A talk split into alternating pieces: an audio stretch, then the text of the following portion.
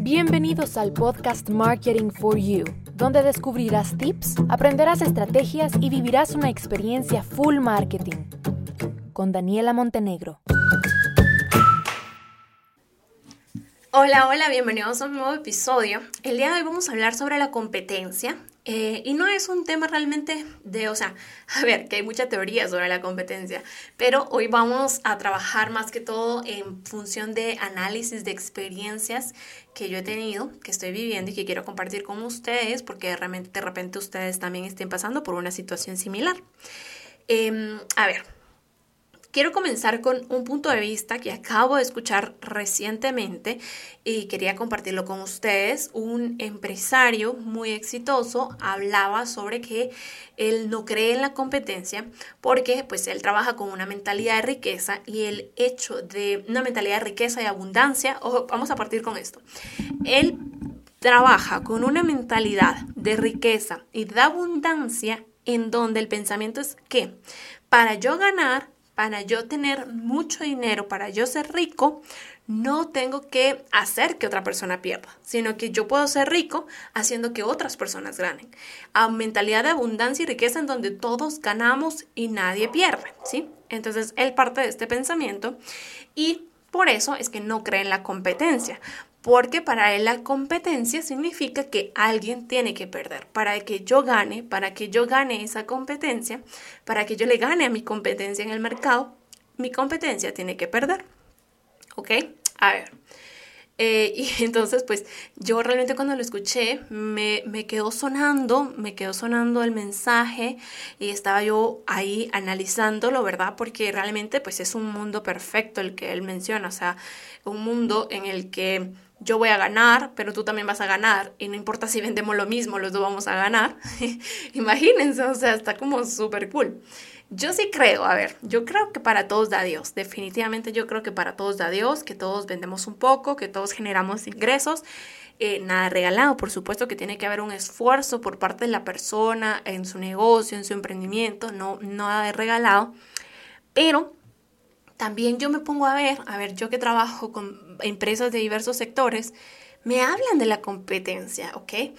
Y entonces yo digo, ok, ¿cómo puedo adaptar yo esta mentalidad de que eh, la competencia no o sea, que no creo en la competencia porque tengo una mentalidad de abundancia y la única forma que se me ocurre es trabajando muy, muy bien nosotros como emprendedores, nuestra propuesta de valor, nuestra ventaja, nuestra ventaja competitiva, nuestra, nuestro diferenciador, en donde nosotros somos tan diferentes que aunque tengamos competencia, no seamos iguales y no seamos competencia, me explico, porque somos diferentes en producto, en servicio, en calidad, vamos enfocados a un segmento diferente y entonces al ser totalmente diferentes, eh, pues no vamos al, no vamos, no somos competencia como tal.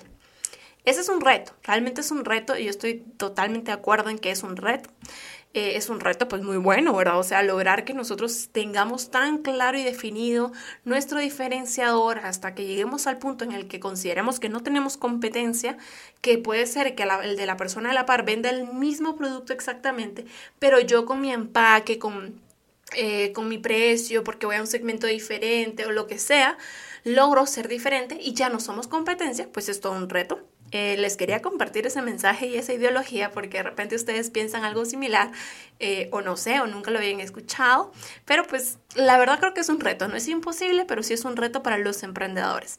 Lo que sucede es que también yo les digo, yo trabajo a diario con emprendimientos y veo que hay muchos que hasta el mismo nombre tienen, entonces es como, bueno, te llamas Patito 1 y este se llama Patito 1.1 y venden lo mismo a los mismos precios, el mismo segmento, entonces ahí es muy, muy difícil poder decir, a ver, no hay competencia, porque la persona no va a ganar absolutamente nada adicional comprándole a Patito 1 o a Patito 1.1, venden lo mismo exactamente. Entonces, ahí es un poco más complicado el pensar en no tener competencia, pero no es imposible, es un reto para la persona que está emprendiendo definitivamente. Ahora, el otro punto que les quería compartir de la competencia, tengo un cliente eh, que vende un producto que eh, las personas a ver, tengo un, cliente que vende un producto y este producto es distribuido a nivel nacional, eh, pero pues el cliente tiene diferentes puntos de, venta a nivel nacional, ¿verdad? Entonces el producto se fabrica, por decirles algo, en una ciudad y luego se envían algunas unidades a otras ciudades y cada ciudad es responsable de vender y distribuir a las personas de su ciudad. ¿Cómo hacen las personas para adquirir un producto? Pues dicen, ok, hola, yo quiero comprar este producto, ¿a quién se lo puedo comprar? Y se les dice, cómpraselo a esta persona. ¿Qué está pasando con esta situación?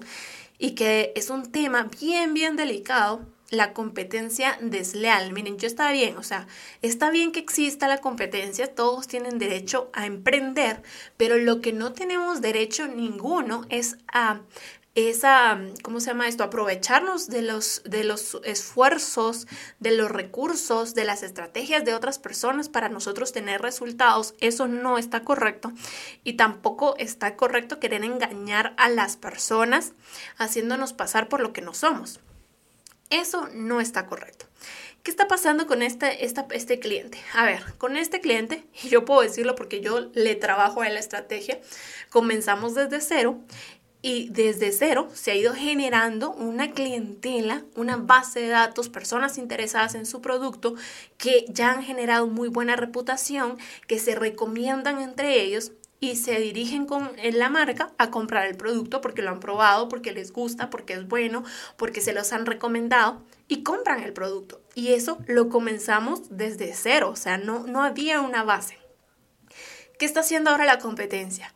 Nace la competencia, se da cuenta que es un producto que le gusta a las personas y está perfecto. O sea, si tú quieres comenzar, porque es como que yo diga, ay, yo vi que funcionan las blusas, pues voy a importar blusas y las voy a vender también. Está bien, o sea, eso sí lo puedes hacer.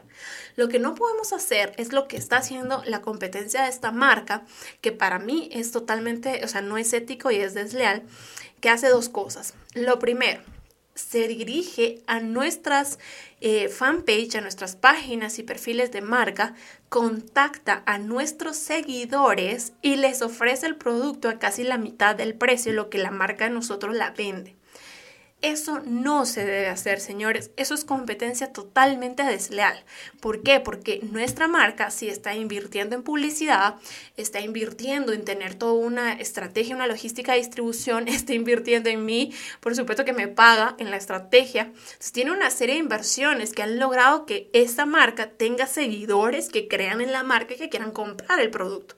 Entonces, no es para nada justo ni ético que venga otra marca y quiera como tal, robarle sus seguidores y robarle a los clientes, porque más que seguidores al final son clientes potenciales que si nos siguen es porque están interesados en nuestra marca. Definitivamente yo les puedo asegurar que es un producto tan anichado que la persona que lo sigue a uno es porque está interesado y si no va a comprar ahorita va a comprar en el futuro, pero va a comprar. Entonces no me parece ético y de verdad, si alguna vez ustedes lo han pensado, no lo hagan, no es ético y después a uno la vida le juega la vuelta les va a pasar a ustedes y no les va a gustar. Ni eso, ni que vean una publicidad que tenga muchos comentarios, muchos likes y entonces ¿qué hacen? Le empiezan a escribir a las personas que comentan por debajo de agua ofreciendo el producto más barato. Eso no se hace. Y la segunda cosa que está haciendo la competencia desleal con esta marca es que está contactando a los vendedores de cada ciudad con los que mi marca trabaja directamente y les está ofreciendo más ganancia y el producto más económico a cambio de que dejen de vender nuestro producto, nuestra marca, y vendan la marca de ellos.